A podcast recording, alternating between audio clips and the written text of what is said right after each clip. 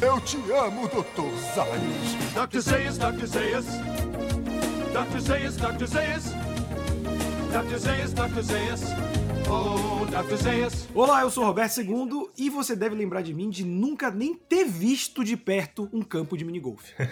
Bom dia, Springfield. Meu nome é Lucas Rezende. Eu joguei minigolf no shopping. E hoje nós vamos falar do sexto episódio da segunda temporada de Os Simpsons. O momento da verdade. Que já é, né, uma tradução bem livre do título original, que é Dead Pudding Society. Pudding é como eles chamam o, o- esse taco do minigolf, né, que é, É o, o é put. é que é o taco de. De, De dar tacada tacada final. próxima, né? É, é, o, é o put. E aí é um, trocadilho com o filme, né? Dead Poets Society, a Sociedade dos Poetas Mortos, que é um filmaço, inclusive. Mas nesse a gente vai passar um pano pra tradução, porque fica muito difícil, cara, Não, fazer sim, essa sim, sim. tradução. Vamos lá. Não, com certeza. Eu só quis, só, só quis é, Sim, sim, sim. demonstrar o significado do título original. Sim. É, Eu, eu fiquei pensando antes do episódio, eu fiquei, cara, como eu traduziria isso, sabe? Eu não, eu não sei dizer como eu traduziria essa parada, por exemplo. É, eu Trocadalho. É, é, eu acho que tem que abrir mão do trocadilho e colocar uma coisa concisa, né? Que faça mesmo alusão à trama do episódio. Não sei se ter colocado, né, o momento da verdade, ter, assim, dá, dá uma conotação meio séria, meio pesada pro episódio, e o episódio é super leve, Mas o né? momento da verdade também pode ser, é ser encarado como nome de filme genérico, né? É, totalmente, né? eu, não- eu não, sei- eu não sei o impacto, por exemplo, de So- Sociedade dos Poetas Mortos no Brasil, porque tinha um ano de lançamento do filme, né? Ele é de 89, esse episódio foi ao ar em 90, então era um filme bem recente ainda. É verdade, né? Eu não tinha pensado nisso. Realmente fazia muito pouco tempo. Mas eu acho que Se teve um duvidar, nem impacto. tinha saído no Brasil. É, Porque é, o filme sim. demorava um, dois anos pra chegar Mas a gente vê que foi um impacto grande nos Estados Unidos, né? Porque em menos de um ano o Simpsons já tava fazendo referência. Sim, é um filmaço, né, É, cara? eu muito gosto bom. muito. Um dos maiores do muito. Williams. Sim, sem dúvida. E falando das piadas, né? A piada do quadro é o Bart escrevendo Eu não sou uma mulher de 32 anos, que eu virei, isso deve ser alguma piada interna. Isso me deixou Eu- preocupadíssimo. E aí eu fui pesquisar e era uma piada justamente com a dubladora do Bart em inglês, que na época desse episódio tinha 32 anos de idade. Então foi uma piadinha com a dubladora. Eu não sou uma mulher de 32 anos. ah, sim, pô, agora eu gostei mais. Sim, fui- melhorou muito. Eu tinha ficado, ué, Uhum. essa ficou meio sem contexto, né? Sim. E, e vou, te, vou te falar que foi a piada do sofá mais bonitinha até agora, que é os Simpsons sentando no sofá, só que junto com eles tá o ajudante de Papai Noel e o Bola de Neve 2. Gostei também, né? Porque, enfim, os nossos animais de estimação fazem parte da família, né? Então, pela primeira vez, tivemos toda a família da casa, né? Reunida de frente de frente pra TV. E passando pro episódio, esse episódio, eu acho que, do que a gente já comentou em, da temporada passada, dessa temporada, eu acho que esse é o mais linear de todos os episódios, cara. Linear em que Assim, sentido? Linear de tipo. a- Você lembra que a gente fala que tem o iníciozinho, aí tem a virada? Ah, sim, sim. Mesmo a virada desse episódio, ela é muito linear, ela, ela conversa muito com a primeira parte, sabe? É, Nesse é. sentido, eu acho que é um episódio sem, sem, sem reviravoltas de roteiro que os Simpsons às vezes dão, sabe? É, ela não tem uma introduçãozinha que vai levar à trama principal, ela não tem uma trama paralela, né? É tudo voltado mesmo pros quatro personagens principais desse episódio, que são o Homer, o Ned, o Bart e o Todd, né? E, e é engraçado que, assim, uma coisa que tu também sempre pontuou, que eu sei que tu gosta, essa questão da inveja do Homer com Pô, é, sim, eu Flanders, ia né? tocar nesse ponto. Que, que sempre, é, nos outros episódios até aqui, sempre fica pelo alto, né? Pô, o Flanders comprou um negócio e o Homer quer ir lá e compra. O Flanders fala um negócio e o Homer fica se remoendo. Aqui eles foram explícitos até demais, né? Até- É. Tanto que o, o, o Flanders, ao mesmo tempo em que o Flanders tá começando a ser caracterizado como aquele vizinho mascarola, né? A gente tem algumas coisas nesse episódio que a gente vai comentar.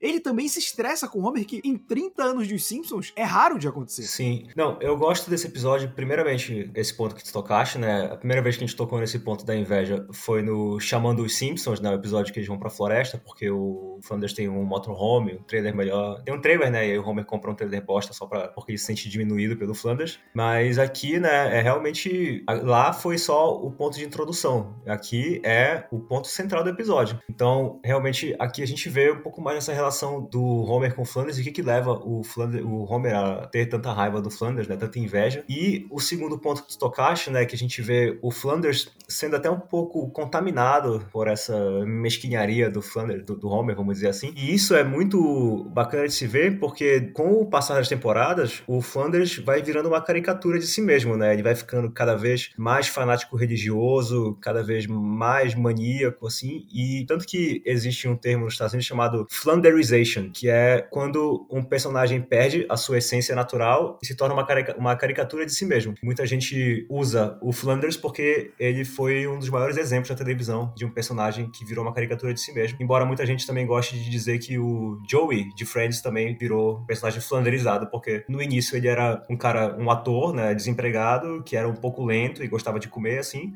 mas se fores pegar as últimas temporadas de Friends, ele é, ele é o cara mais imbecil do mundo, assim, como se ele... Não ele é um glutão. Ele, é, né? ele, é, ele é um glutão e ele, não, ele é burro para não conseguir se sustentar sozinho, assim, sabe? Então, é, quando, quando se compara o início do, do Ned Flanders com o Ned Flanders atual, essa diferença fica muito evidente. Cara, eu, eu vou te falar que eu acho que o exemplo que tu estás do Joey é muito mais. E, e eu colocaria isso para todos os personagens de Friends da sexta temporada em diante, que eles viram caricaturas de, de si mesmo do que o Flanders, porque o Flanders, é, apesar dele. É, novamente, eu acho que não houve uma construção ainda aí, né? A gente até falou do Reverendo em, em, episódios passados, e agora a gente vai ter a construção do Reverendo, como a gente vai ver mais nas futuras temporadas, de ser um cara já mais sem saco. O Flanders, ele é pessoa, um personagem que os Simpsons trabalham até muito bem. Se a gente parar pra pensar, ele começa assim, tá se desenvolvendo, aí ele vira o vizinho Carola bonachão. Tem um episódio em que ele ser tão bom leva ele a ter um surto Sim. psicológico. Que é quando a gente vê quem são os pais dele, né? Que são aqueles beatniks Sim, e tal. que eram hips. E, e te, ele perde a esposa. Uhum. Ele se apaixona por outra mulher. Ele aprende a, a, a, se livrar do luto da mulher que impedia ele se de relacionar com outras pessoas. Ele é um viúvo, aí ele passa a ter um relacionamento. Eu acho que o Flanders, dois personagens secundários, é talvez até o que tem arcos mais bem trabalhados. Então, eu não conhecia esse termo e estou aqui para defender Ned Flanders desse termo que utiliza o nome dele. É, depois procurem aí no Google Flanderization e aí vocês vão ver vários exemplos de outros personagens que sofreram essa caricaturização de si mesmo pelos roteiristas, né? Até citei o Joey, porque também é um exemplo bem popular, mas o nome do termo é Flanderization. mas vamos falar do episódio, né? Sim, a gente tem o Homer é, cortando o gramado, né, de casa, já reclamando que era pra ser o Bart, e o Bart dando aquele migué, fingindo que tá fazendo um projeto de ciência, ele fica olhando uma batata na água, e se passou uma hora e continua uma batata. É, né? ele tá lendo quadrinhos, né? E aí o, o Flanders, naquele vizinho gente boa, vem, não, eu tenho um negócio aqui que pode ajudar no teu gramado, não sei o quê, e o Homer já puto, que quando, quando você não gosta de uma pessoa, é. você, qualquer coisa que ela fala te irrita. Exatamente. E o Homer tá nessa com, com, com o Flanders, assim, né? E aí o Flanders tá perturbando, né, o, assim, do ponto de vista do Homer, né, porque do ponto de vista de qualquer pessoa, o Flanders tá só conversando com ele. E o Homer tá de saco cheio, né, e tá tendo que é, é, cortar, cortar aquele, a grama com aquele cortador, velho, cortador né? manual, pois é, né, o Flanders tem um automático e ele pede pra Marge trazer cerveja pra ele, aí a Marge diz que já tomou todas, né, que acabou. E aí o Flanders solta uma, uma frase muito boa, né, que é... Eu tenho algumas louras geladas na sala de jogos, se você quiser me acompanhar. Cara, é, loura ponto, gelada. Ponto pra dublagem, né? 90, né? Pô, parabéns. Né? E aí o Homer aceita, e é bom quando ele aceita, a gente vê que ele cortou, sei lá, 3 metros de grama, sabe? Ele não saiu do lugar praticamente.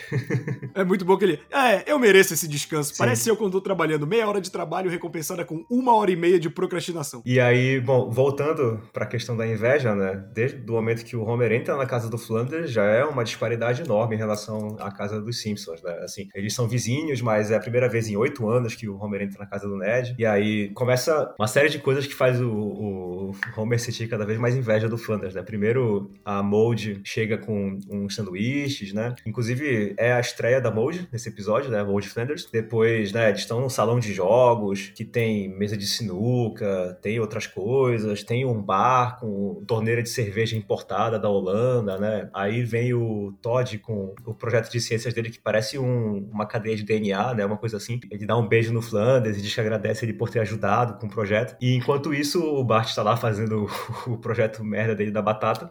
E essas coisas todas vão crescendo, né, dentro do Homer, ele vai ficando cada vez mais raiva, até que ele despiroca pra cima do Flanders, dizendo que o Flanders tá esfregando na, na cara dele, que ele é melhor, não sei o quê. Mas aí, né, se a gente for parar a pensar, pô, a, ele fala que a Mold tem o bumbum mais empinado que o da Marge, né, que é uma coisa completamente mesquinha, né, baixa, infantil. E o negócio do Todd ter ajudado, ter agradecido o Ned por ter ajudado ele, é uma coisa que o Homer podia ter feito também, né, com o Bart, mas o Bart tava lá em cima, trancado, enrolando, e o Homer tava sem paciência e preferiu e cortar a grama, né? Então, acho que vale a reflexão aqui, né? Que o Homer é o próprio responsável pela família que ele tem, né? Eu acho que é uma coisa que a gente até já falou em outro episódio. Eu acho legal essa parte que a, a dublagem, vamos lá, vamos levantar a bola. O que que a gente comentou antes que o Flanders tá com voz de batatinha? do, do manda-chuva, assim. Do manda-chuva. Mas assim, cara, ele, ele chama o Homer pra tomar uma loura gelada. Chega, eu acabei de plugar ela na serpentina. Eu vi, caralho, que papo de boteco. É, a, E- a e serpentina é, é a mangueira, né? Sim, sim. É a, é a famosa chopeira, Chopeira. que era chamada de serpentina na época. Aí o Homer falou: Não, porque o seu, o seu filho e você gostam um do outro?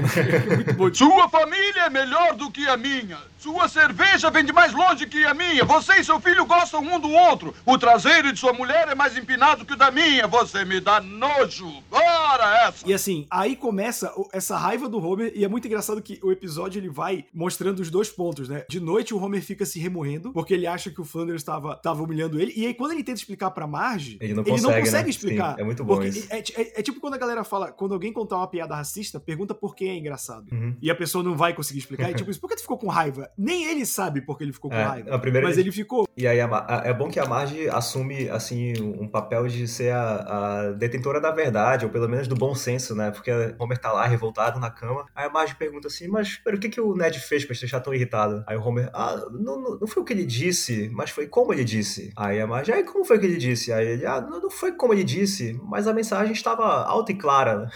Então, ou seja, ele vai se enrolando cada vez mais, né? E a Marge vai forçando o Homer a encarar os fatos, né? De que o Ned é um, só um cara gentil, né? Um, um vizinho caridoso. E isso, por si só, já irrita o Homer, né? Mas como ele não quer lidar com esse fato, ele prefere sair pra dar uma volta na rua, né?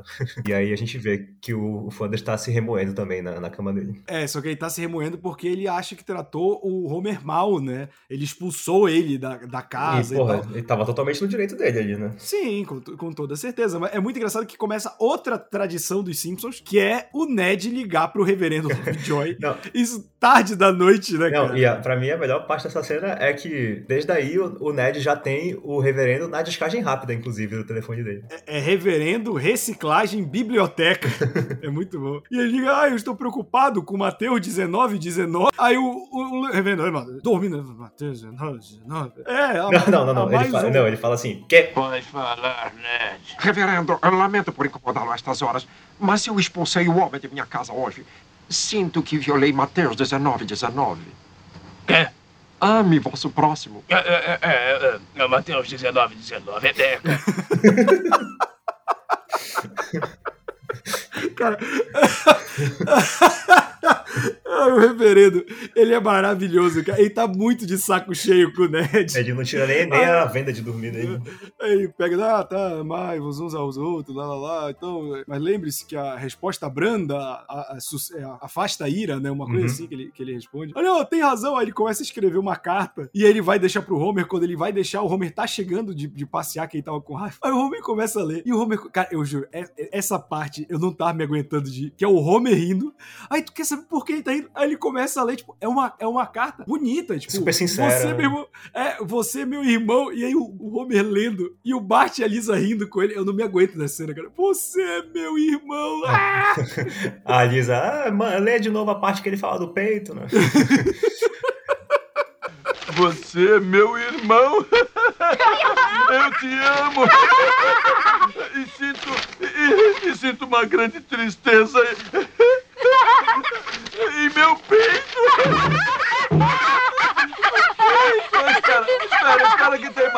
Espera aí, espera, espera. Eu acho isso horrível. Um homem abre o coração e vocês debocham dele. E aí a Marge fica. Vocês estão rindo do homem abrir seu coração. Aí ela sai da cozinha pra rir na sala sem ninguém ver. É, pô, e prime- é, foi, foram duas surpresas que eu tive nessa cena. Primeiro, a Lisa embarcar nessa, né? Porque, assim, de vez em quando ela, ela tem esses lapsos, né? E aí ela entra na onda mesmo.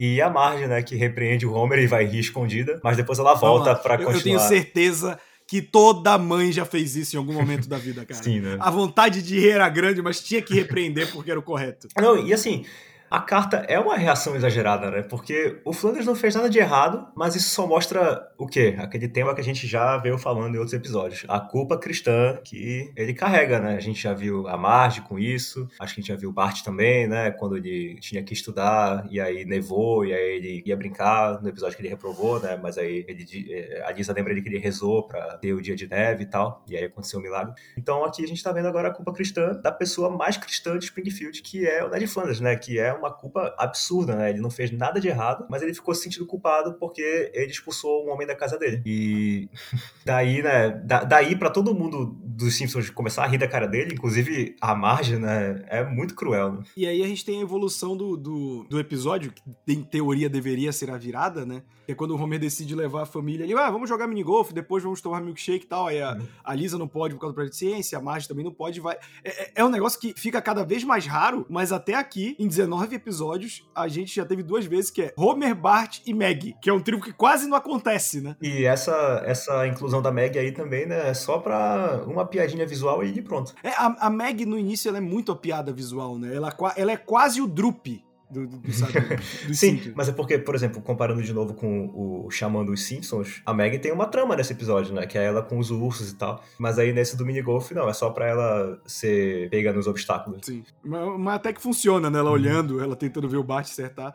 E eles se encontram novamente com o Ned e o Todd. Aliás, isso é uma parada que eu não sei se episódio pra gente, mas na minha cabeça era sempre o, o Rod, ele era da idade do Bart e o Todd da Lisa. Não. Ou mais novo que a Lisa, porque o Todd é muito baixinho. Não, o, o, o Todd, ele. É da idade do É Bart. da idade do Bart, ou um ano mais novo. É, ou E seja, o- ficaria no meio termo entre É. ele e a Lisa, né? E o, e o. É, porque o, o Todd não é da sala do Bart no colégio. É. E o Rod é mais velho, o Rod é adolescente. É que não parece. né?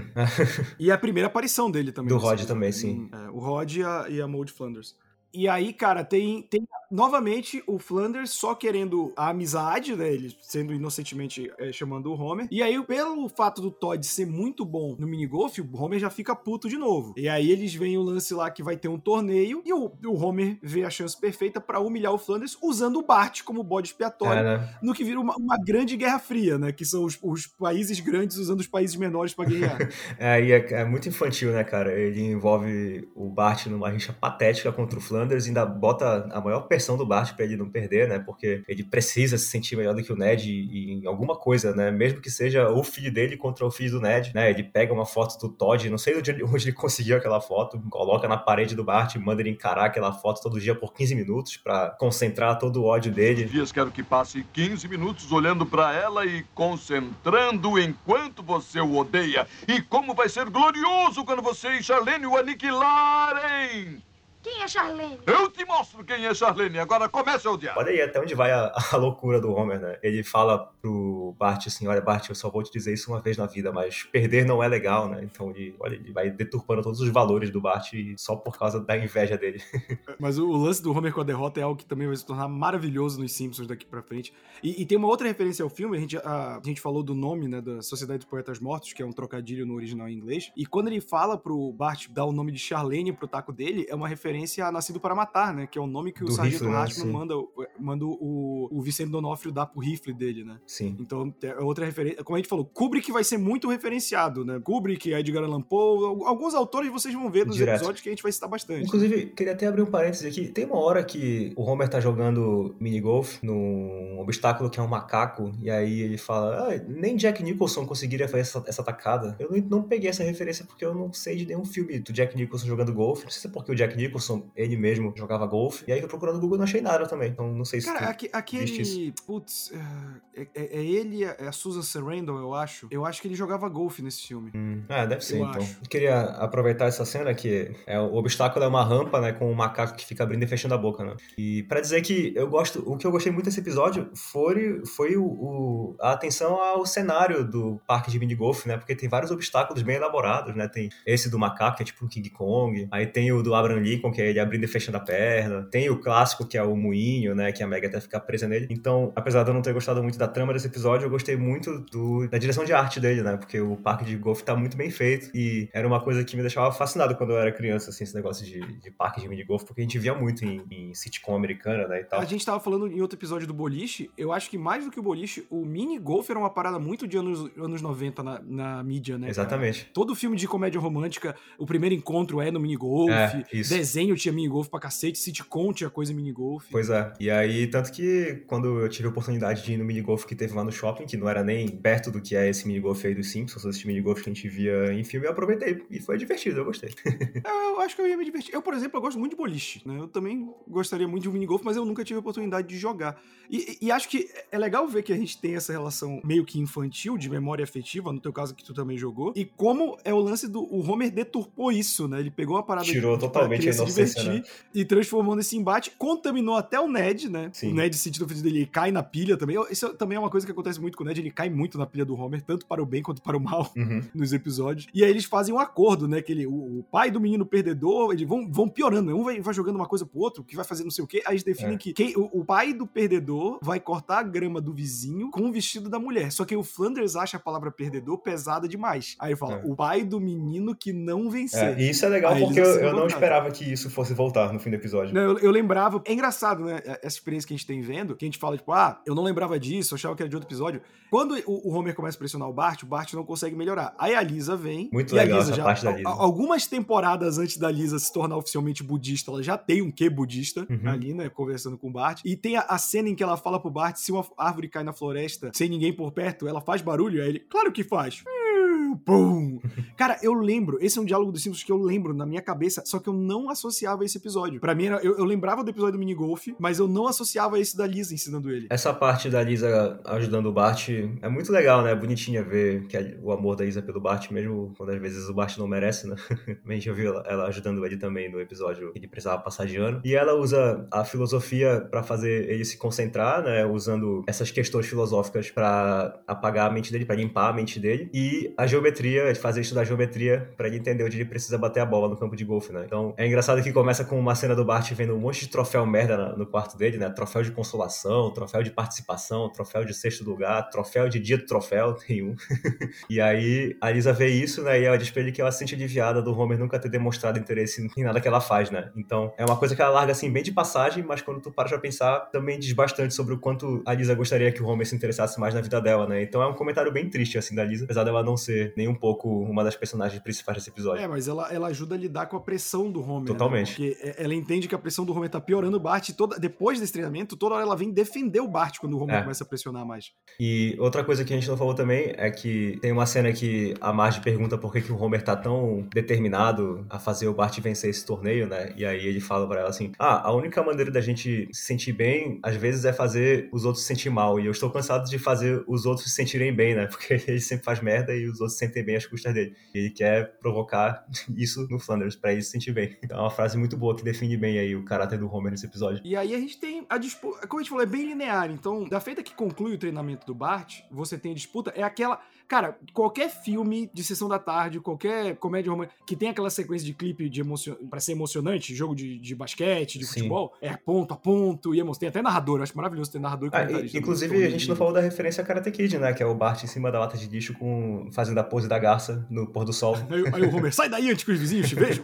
Eu, eu achei até que fica um pouco solto, não sei, não sei se tu concorda, Lucas, que tipo assim, tem essa sequência, só que só sequência de um pontuando quanto o outro, e quando chega no final, o Bart e o Todd, você tá nervoso? Tô. Ah, não vamos não, né? Vamos e desiste. Não tem essa construção dos É- dois é- entenderem. É bem rápido, né? É, é uma virada muito espontânea, assim. Podia ter sido um pouco mais trabalhada pra que não fosse tão súbita, né? No, ali no final. Sim. Eu achei súbito poderia também. Eu achei que foi súbito e isso tirou um pouco do peso. Mas a mensagem tá ali ainda, né? É bacana. Porque assim, tá, o- o- até ali, o último buraco, eles estão empatados, né? E o Bart e o Todd ficam tão nervosos pra impressionar os pais, porque naquela altura até o Flanders já tá sangue no olho pra cima do Homer também, que os dois se unem e decidem declarar um empate. Todd diz pra ele que ele tá com o joelho tremendo, que ele tá com borboleta no estômago, mas que isso vai ser bom pra moldar o caráter dele. E tipo, isso é uma competição infantil de minigolf, sabe? Mas como- de que maneira isso vai mudar o caráter, sabe? Mas até o Ned contaminou o filho com essa, risca, com essa rixa tosca que o Homer iniciou. Então é bem legal que ele e o Bart conseguem se dar conta de que isso não faz o menor sentido, que isso é ridículo, e juntos eles decidem declarar o empate, né? O Bart fala, ah, nós queremos dizer que nós somos igualmente bons, né? É bem legal esse final. Porque realmente o episódio inteiro é ridículo, né?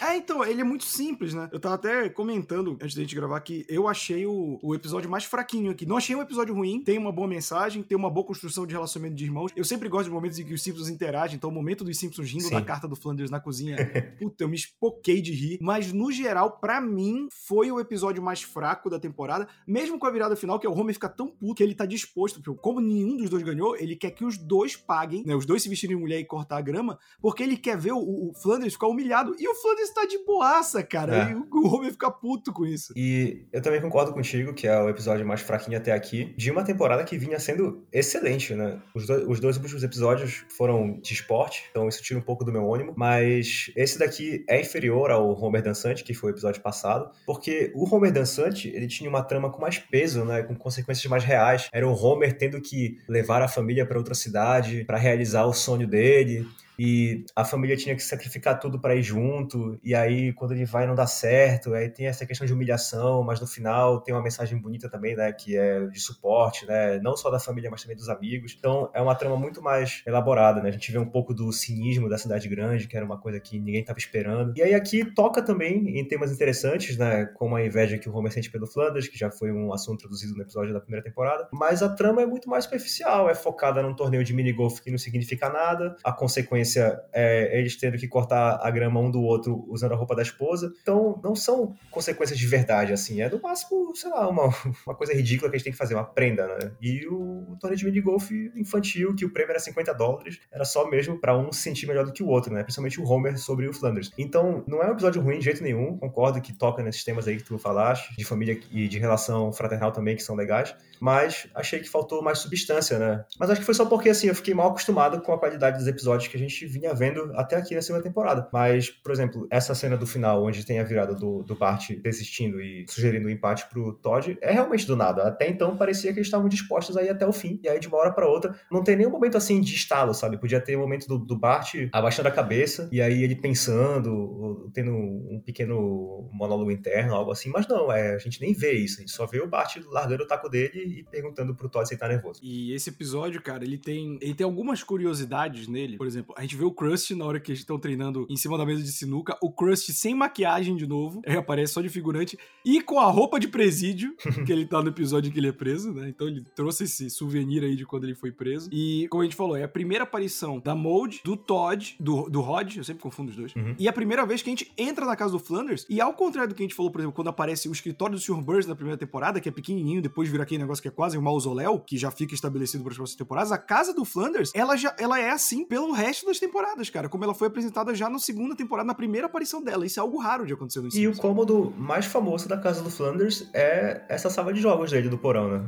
Sim, e o quarto que tem aquela cama com. Eu nunca entendi essa cama com um telhadozinho. Sim, sim, sim, verdade. Isso é porque esse, não, esse telhado aí é porque em lugar que tem muito mosquito, aí tu coloca a tela, né? Tu coloca o mosquiteiro por cima, aí tu fica Ah, protegido. pode crer, faz sentido. Sim. E com isso a gente chega ao final, né, do nosso episódio aqui, o sexto episódio da segunda temporada de Eu Te Amo, Dr. Zay. Um, episódio mais fraquinho. Até agora ainda não tivemos episódios ruins, nós gostamos de ressaltar isso, mas você pode ter certeza que quando tiver a gente vai falar. E já falamos aqui o que desagrada a gente nos episódios. Vai chegar uma hora que vai ser to- só vai ter episódio ruim. É, tem algumas temporadas que é meio puxado. Mas é, se você quiser ouvir mais, tanto os episódios bons quanto os ruins que ainda não chegaram, você pode acompanhar o nosso trabalho assinando o nosso feed. Estamos em todos os agregadores de podcast, no Spotify e no Deezer. E até semana que vem com muito mais Eu Te Amo, Dr. Zaios. É isso aí, pessoal. Até semana que vem. Fui!